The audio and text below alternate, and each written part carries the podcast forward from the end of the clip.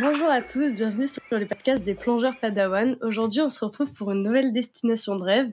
La dernière fois, on avait parlé de l'Égypte. Aujourd'hui, on part au Mexique. J'ai le plaisir d'accueillir avec moi Pierre et Elodie qui va lui prêter main forte car elle a eu la chance de vivre 10 ans au Mexique. Bonjour Elodie, bonjour Pierre. Bonjour Elodie, bonjour Pierre. Bonjour, bonjour. Salut. Alors, où est-ce qu'on plonge au Mexique? Le terrain de jeu, il est assez vaste au Mexique parce que, euh, le- comme vous le savez, le Mexique est entouré euh, de mers et d'océans. Donc, on a une côte euh, Caraïbe qui est celle qui est souvent très connue avec Playa del Carmen, Cancún, l'île de Cozumel. Et puis, quand on part de l'autre côté, on a la côte Pacifique où là, il y a aussi un vaste terrain de jeu puisque on retrouve en fait la péninsule aussi de Baja California, la péninsule de la Basse-Californie, où aussi à l'intérieur de cette, péninsule, on a la mer de Cortez qui a été explorée entre autres par le commando Cousteau et qui a été surnommé l'aquarium du monde. Donc on peut plonger euh, des deux côtés. Il y a aussi le golfe de, euh, du Mexique qui fait face euh, aux États-Unis. Les plongées là-bas sont moins connues, il y a moins de choses, mais il y a aussi beaucoup de richesses. Le Mexique est, est un endroit absolument merveilleux pour, pour plonger parce qu'il y a énormément de vie sous-marine. Quel est le meilleur endroit en fait pour avoir des bonnes vacances en famille? Alors techniquement, on peut plonger un peu partout. Euh, le... Alors, on sait que, par exemple, euh, il y a les requins blancs euh, sur euh, Guadeloupe, qui est une plongée un, petit peu plus sensationnelle, puisque c'est de la plongée en cage. Donc, on va passer vite sur cette destination. Il y a toute la côte pacifique, où là, on a des plongées sur les îles de Socorro, etc., mais qui sont des destinations croisières, donc pour des plongeurs plus expérimentés. La mer de Cortez est plus appropriée, je dirais, aux familles et aux plongeurs débutants. Et puis, euh, pour moi, je pense que l'idéal, c'est vraiment la côte Caraïbe. Toute la partie Playa del Carmen, Cancún, Cozumel, Isla Mujeres aussi, qui est vraiment idéal pour les familles, surtout que cette partie de la péninsule, donc qu'on appelle la péninsule du Yucatan, c'est là où il y a énormément de temples mayas. Donc c'est une super destination aussi terrestre où il y a énormément de choses à visiter et euh, il y a aussi beaucoup de faune dans la jungle avec euh, des singes hurleurs et ce genre de choses. Donc c'est euh, vraiment un endroit magnifique à faire aussi sur Terre et en plus on a les fameuses cénotes qui sont des grands trous d'eau connectés entre elles qui font vraiment des rivières souterraines où là qu'on peut explorer aussi bien en plongée qu'en snorkeling. Donc pour moi, le- l'endroit idéal pour partir en famille, c'est la péninsule du Yucatan et sa côte Caraïbe. Et alors, euh, quelle est la meilleure période pour partir? Pour partir donc euh, sur la côte Caraïbe, euh, on peut y plonger toute l'année. Après, euh, de fin août à début novembre, c'est plus la période où on risque d'avoir euh, des ouragans ou ce genre de choses ou des, des tempêtes, sans parler tout de suite d'ouragans. Euh, donc le plus, je dirais que la, la- vraiment la meilleure meilleure période, c'est de décembre à mai. Et euh, est-ce que là-bas c'est accessible à tous les niveaux de plongée et même aux débutants?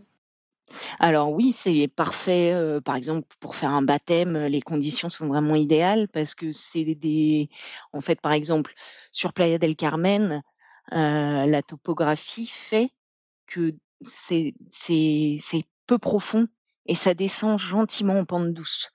Donc il y a des récifs dans les 10-12 mètres. Donc par exemple, c'est des récifs parfaits pour faire des baptêmes. Et sur Cozumel, c'est pareil. C'est des récifs qui sont en pente douce et qui arrivent sur des tombants. Donc euh, le haut du récif est en général entre 8 et 15 mètres. Donc c'est vraiment euh, des endroits parfaits pour, euh, pour ou bien pour apprendre à plonger ou pour faire un baptême.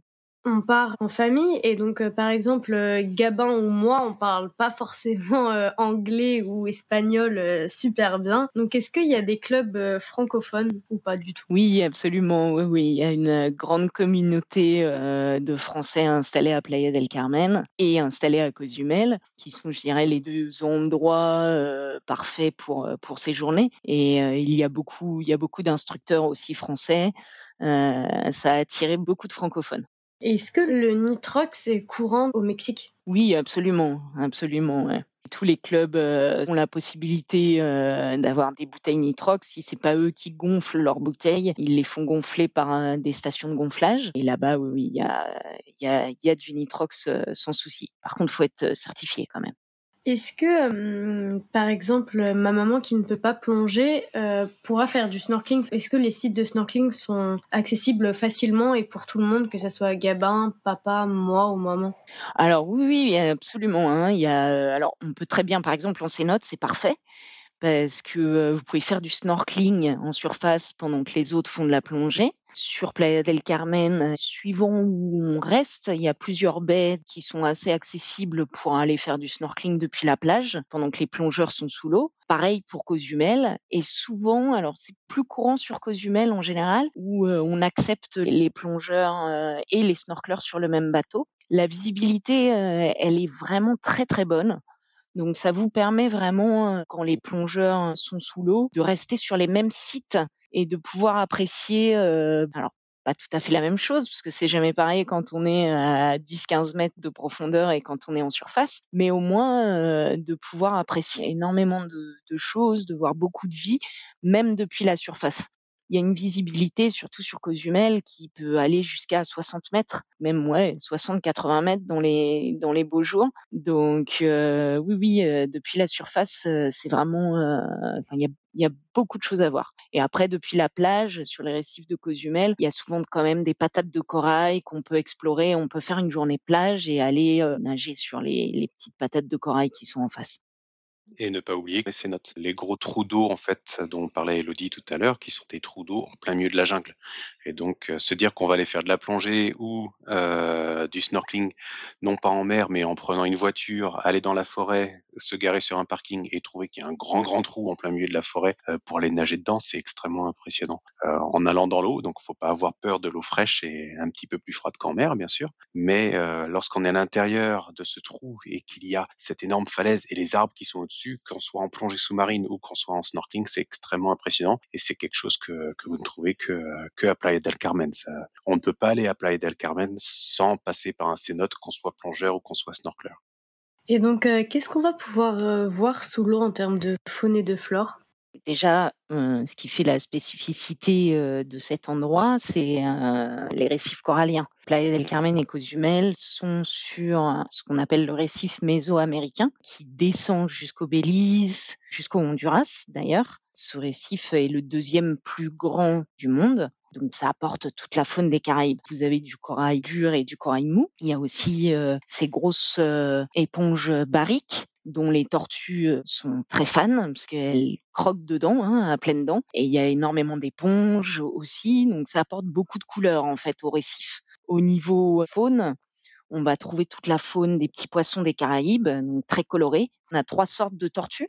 Les tortues vertes, les tortues imbriquées et les tortues qu'on appelle kawan, qui sont, alors ça c'est vraiment en saison, en général elles viennent entre avril et juin. Ce sont des grosses tortues, un peu comme des dinosaures, avec des grosses grosses têtes, qui sont assez impressionnantes à voir. On va trouver aussi de, de la murène, on va trouver les grosses murènes vertes, on va trouver des raies aussi beaucoup, des raies pastenagues, des raies en saison justement plus quand l'eau rafraîchit un petit peu, qui sont vraiment des belles raies noires avec des points blancs dessus. Elles sont assez grosses, elles ont une belle envergure. On peut trouver du requin de récif et du requin nourrice. Donc les requins nourrices, c'est les requins qui se mettent au fond de l'eau et qui se posent dans le sable. Et à Playa del Carmen, en saison, on va trouver les requins bulldog.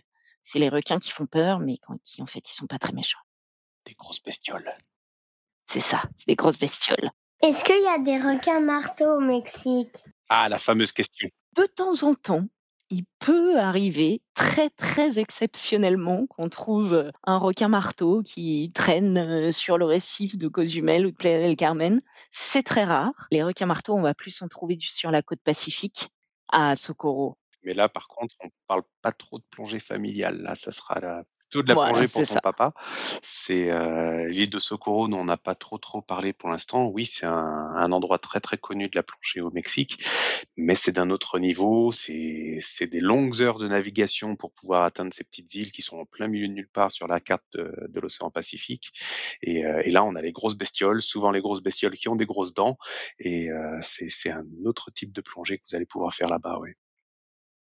Donc, euh, tu nous as dit que le Mexique a une façade sur euh, le Pacifique et sur la mer Caraïbe, mais donc on n'y voit pas du tout les mêmes choses? Eh non, c'est pas du tout les mêmes mers en fait, donc ça n'apporte pas euh, le même type de poisson et le même type de flore. La mer Caraïbe est une mer chaude, c'est là où il y a profusion de coraux, etc. Et du côté de l'océan Pacifique, c'est plus de la roche volcanique et du coup, on plonge pas vraiment sur des coraux, c'est plus de la roche. En mer de Cortez, donc euh, qui est cette espèce de bras de mer qui rentre au niveau de la péninsule du, de la Basse-Californie, l'eau est plus froide aussi. En automne, automne tout début de l'hiver, la mer est chaude. 27, 28, 29 degrés. On va trouver un petit peu de coraux. Il va y avoir plus des gros bancs de poissons sur des structures de, de roches. On va trouver plus euh, du pélagique. Ce qu'on appelle pélagique, c'est euh, toute la faune euh, qui navigue en pleine mer, en fait qui est en général plus grosse. On va trouver des thons, on va trouver du requin-baleine, on va trouver des raimentas. Du requin pas baleine. Du requin pas baleine, des plus gros requins c'est diversifié, quoi. C'est pas la même, pas la même faune et flore. D'ailleurs, on n'a pas précisé, mais l'été, au nord de la péninsule du, du Yucatan, l'eau se gorge de plancton et du coup, il y a une grosse concentration de requins-baleines qui arrivent. Et c'est d'ailleurs une excursion qui est proposée. Alors, il y a deux endroits, en fait, qui est soit un petit peu plus dans le golfe du Mexique, au nord de Cancun, vers la petite péninsule île qui s'appelle Holbox, qui est vraiment très proche de Cancun. Donc, il y a une, migration à cet endroit de requins-baleines. En fait, c'est par rapport au plancton qui arrive en masse. Et il y a aussi au nord, plus dans la mer des Caraïbes, entre l'île qu'on appelle Isla Mujeres et Cancun, où il y a une autre concentration de requins-baleines. Et on est quasiment assuré de les voir à chaque fois, de euh, mi-juin à mi-septembre à peu près.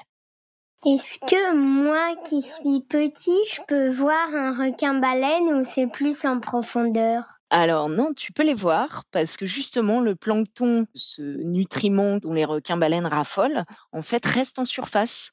Du coup, l'activité se fait en snorkeling et donc tu peux absolument bénéficier de cette incroyable rencontre et voir les requins-baleines.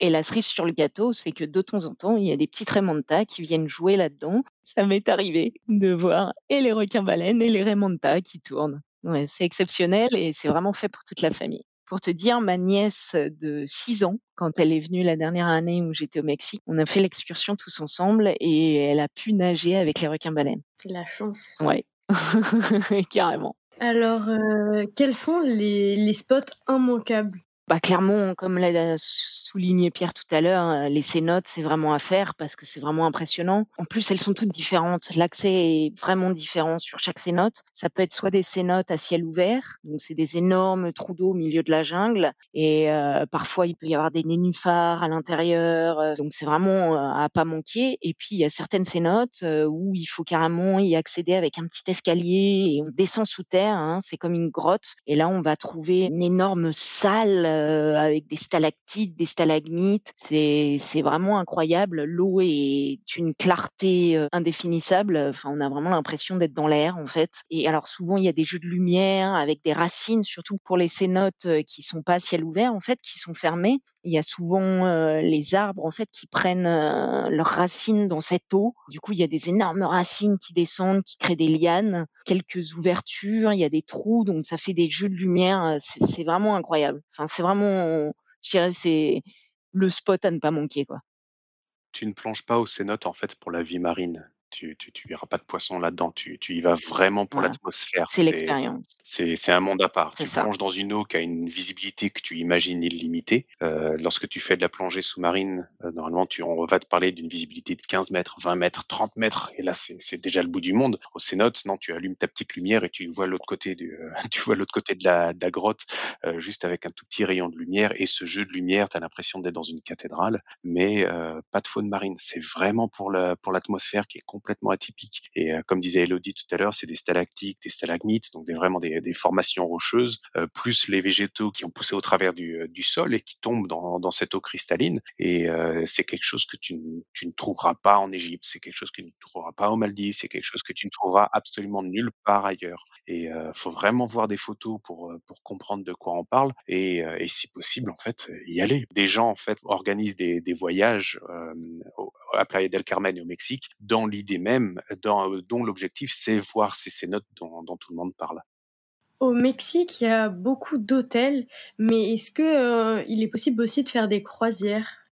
Alors comme tout à l'heure on disait, c'est qu'il y a vraiment 2 côtés au Mexique. On a le côté est et le côté ouest. Heu, ce sont 2 choses différentes et quand on parle de croisière au Mexique, on parle surtout de la façade pacifique, des îles dont on a parlé tout à l'heure, Guadeloupe qui est en ce moment fermée et Socorro et comme je l'ai dit aussi tout à l'heure, ce sont des très, très longues heures de navigation. C'est vraiment en plein milieu de l'océan. Heu, c'est pas une petite mer, c'est l'océan Pacifique qui, comme son nom ne l'indique pas, heu, est absolument catastrophique quand il se met à à avoir des vagues monstrueuses. Donc heu, non, c'est pas non plus des, heu, des des raz-de-marée constamment, Non. mais quand on part au Socorro, il faut s'attendre à avoir des vagues, il faut s'attendre à être un petit peu ballotté et par contre, en arrivant là-bas, évidemment, le bateau va s'abriter, heu, dans une baie et là, vous avez des des plongées qui sont incroyables. Mais c'est de la plongée haut niveau. On peut pas y aller avec juste un niveau 1, il faut y aller avec un niveau 2 et un certain bagage de plongée derrière. Heu, c'est c'est de la plongée haut niveau, clairement. Heu et ça, quand on parle croisière plongée au Mexique, heu, c'est de la plongée en haute mer, c'est dans le Pacifique et c'est pas vraiment, vraiment de la de la plongée familiale. Dans quelques années pour toi donc Lucie, tu continues un petit peu ta carrière de plongeuse et puis, heu, évidemment tu pourras aller là-bas. Mais, heu, mais Gabin par exemple, on risque de le voir rouler de bâbord à tribord. Non, c'est peut-être pas une bonne idée tout de suite, tout de suite. Comment est-ce que, hem, le Mexique est équipé en termes de sécurité? Donc je pense aux caissons hyperbares et aux hôpitaux. En termes d'hôpitaux, c'est très développé puis il y a beaucoup de cliniques privées et d'hôpitaux privés donc les services sont en général, très bons. Donc il y a aucun souci, à ce niveau-là. Au niveau des caissons hyperbares, heu, il y en a aussi, une certaine quantité, surtout, donc sur l'île de Cozumel, hein, il y en a 3 et après on en a, sur la côte pacifique, heu, il y en il y en a un sur, heu, Cabo San Lucas et sur La Paz. C'est bien c'est bien équipé. Bien fourni. Si on fait un séjour au Yucatan, par exemple, est-ce que les sites touristiques et historiques sont accessibles facilement ou s ça serait mieux d'aller dans une autre région du pays? Étape 1, nous appeler. Voilà, c'est ça, c'est ce que j'allais dire. Étape 1, tu appelles Pierre et il s'organise tout ça. Étape 2, tu décides, heu, ce que tu veux faire. Ce que tu as envie de voir déjà et Voilà. puis, heu Alors, heu, sur, heu, c'est pour ça que je parlais du Yucatan en fait, c'est que c'est, heu, c'est que c'est, vraiment idéal, pour une famille de plongeurs et non plongeurs. Il y a une histoire très riche, au Yucatan, heu, avec, heu, toute la culture maya qui est vraiment incroyable et qu'il faut découvrir, heu. On parlait des sites incontournables de plongée, mais il y a aussi les excursions incontournables. On peut pas aller au Mexique sans avoir fait au moins un temple maya. Ces pyramides incroyables, heu, qui ont été construites il y a des milliers d'années. Ouais, c'est vraiment incroyable à voir, hein. Chichén Itzá, cette grande pyramide, elle est vraiment magnifique et puis il y en a partout sur cette côte, heu, du, heu, du Yucatan. Elles sont vraiment très accessibles, aussi bien, avec un petit tour organisé que, ne serait-ce que nous-mêmes, avec une location de voiture, on peut y aller facilement. Il y a même un site, qui est assez exceptionnel, qui est en bord de mer, qui est à Tulum. Il est carrément placé en hauteur, en fait, en bord de mer. Donc depuis le site, on voit la mer des Caraïbes, le sable blanc, c'est assez c'est assez exceptionnel et puis pendant ce temps-là, les plongeurs peuvent aller plonger aussi en cénote, par exemple. Il y a des belles infrastructures, il y a beaucoup d'hôtels. Pour moi, c'est vraiment un endroit très accessible, à toute la famille. C'est une très bonne destination de vacances complètes parce que si vous avez un petit peu de temps devant vous, une dizaine de jours, 2 semaines, c'est facile de faire la 1re moitié admettons à Playa del Carmen, où vous allez avoir un hôtel, que ce soit un hôtel ou un, hôtel resort avec toutes les activités sur place, mais toujours avec, euh, avec la plongée. Euh, tout à l'heure, on parlait des, euh, des prestataires francophones. C'est facile de trouver des centres où l'instructeur ou le, le, centre parle français. Donc, première partie des vacances, vous êtes à Playa del Carmen, vous faites de la plongée tous les jours. Et deuxième partie des vacances, là, vous avez une location de voiture parce que vous pouvez très, très bien conduire au Mexique sans souci. Et puis, vous parcourez un petit peu tout, tout le Yucatan de point en point avec un hôtel différent chaque nuit. Et puis en faisant tout le tour, vous voyez un petit peu ce, ce que le Yucatan a de mieux à offrir euh, avec ce dont on parlait tout à l'heure, Tulum, avec euh, Chichen Itza, etc. Voilà, c'est facile de faire un, combiné avec une partie plongée, une partie culturelle à l'intérieur des terres. Est-ce que. Euh, monsieur Ultramarina, vous organisez ce type de voyage où justement, pendant tout le voyage, on va bouger dans tout le pays? Ah ben Évidemment, idée numéro un, il faut absolument nous appeler. C'est ce qu'on organise aussi donc assez régulièrement. c'est des gens qui veulent traverser l'Atlantique et bah, tant qu'à faire traverser tout un océan, autant découvrir le pays un petit peu plus qu'au travers d'une station balnéaire avec sa plongée sous-marine. Et donc, on organise ce qu'on appelle un, voyage combiné avec une partie plongée et une partie culturelle où euh, vous allez découvrir un petit peu le reste. Chez Ultramarina, nous organisons du à la carte. C'est pas un séjour où clé en main, vous êtes, euh, vous devez absolument partir 15 jours. Non, si vous avez par exemple 10 jours, 21 jours, 17 jours, euh, vous nous dites un petit peu qu'est-ce que vous voulez puis euh, en discutant, bah, on va prendre une partie plongée euh, d'une certaine durée, une partie visite d'une autre certaine durée, avec les, avec les dates que vous préférez, oui, bien sûr. Et donc euh, tout à l'heure on parlait des, hum, des temples mayas. Donc c'est au Mexique c'est la principale activité touristique et historique du coup? Alors oui oui c'est enfin sur la partie Yucatan oui l'histoire maya et enfin ça a été la première culture donc ça va être la la principale activité. Après, il y a aussi les ce qu'on appelle les tequelerías. En fait, c'est les endroits où ils faisaient la tequila. En fait, les, les ce qu'on appelle les haciendas avec cette ce cactus qui est le Henneken qui permet de faire justement différents différents alcools dont la tequila et aussi d'autres choses hein, parce qu'ils font aussi des vêtements je crois et des sacs ils faisaient enfin ils faisaient plein de choses avec avec le Henneken et donc du coup on peut aussi visiter ce genre de choses. Il y a aussi énormément de réserves des réserves naturelles où par exemple il y a un endroit qui s'appelle Punta Laguna qui est vers la ruine de Koba, en chemin vers la ruine de Koba quand on part de Tulum. Et c'est une grande réserve où on part marcher dans la jungle avec un guide. Et là, on essaye de, voir les singes hurleurs, par exemple. Et puis forcément, on va voir, voir d'autres animaux tout au long, tout au long du chemin. Il y a beaucoup de choses à faire. Pareil, de, de l'autre côté, sur l'extrême ouest, de la péninsule du Yucatan. Il y a une réserve de flamants roses qui est vraiment chouette à, aller voir. Donc c'est beaucoup de choses à beaucoup de choses à découvrir. C'est un très très beau pays et cette péninsule vraiment est, est, magnifique. Tout à l'heure, tu nous parlais de marcher dans la jungle pour aller voir les singes hurleurs. Est-ce que ça, c'est accessible en famille ou pas? Ah oui, bien sûr. Oui, oui, bien sûr. Bien sûr. Évidemment, oui, oui. Ne pas oublier Gabin derrière, mais oui. Dans les centres de plongée, on parle un peu français, mais est-ce que dans le pays, on parle français ou c'est que anglais et espagnol? Alors, c'est beaucoup espagnol parce que c'est la langue primaire. le tourisme est très développé, donc on va trouver effectivement beaucoup de gens qui parlent anglais, mais on va trouver aussi des gens qui parlent français, ah, ces étrangers qui parlent jamais français. Hein. Italien, tout le monde trouvera à parler sa langue à un moment ou à un autre du voyage.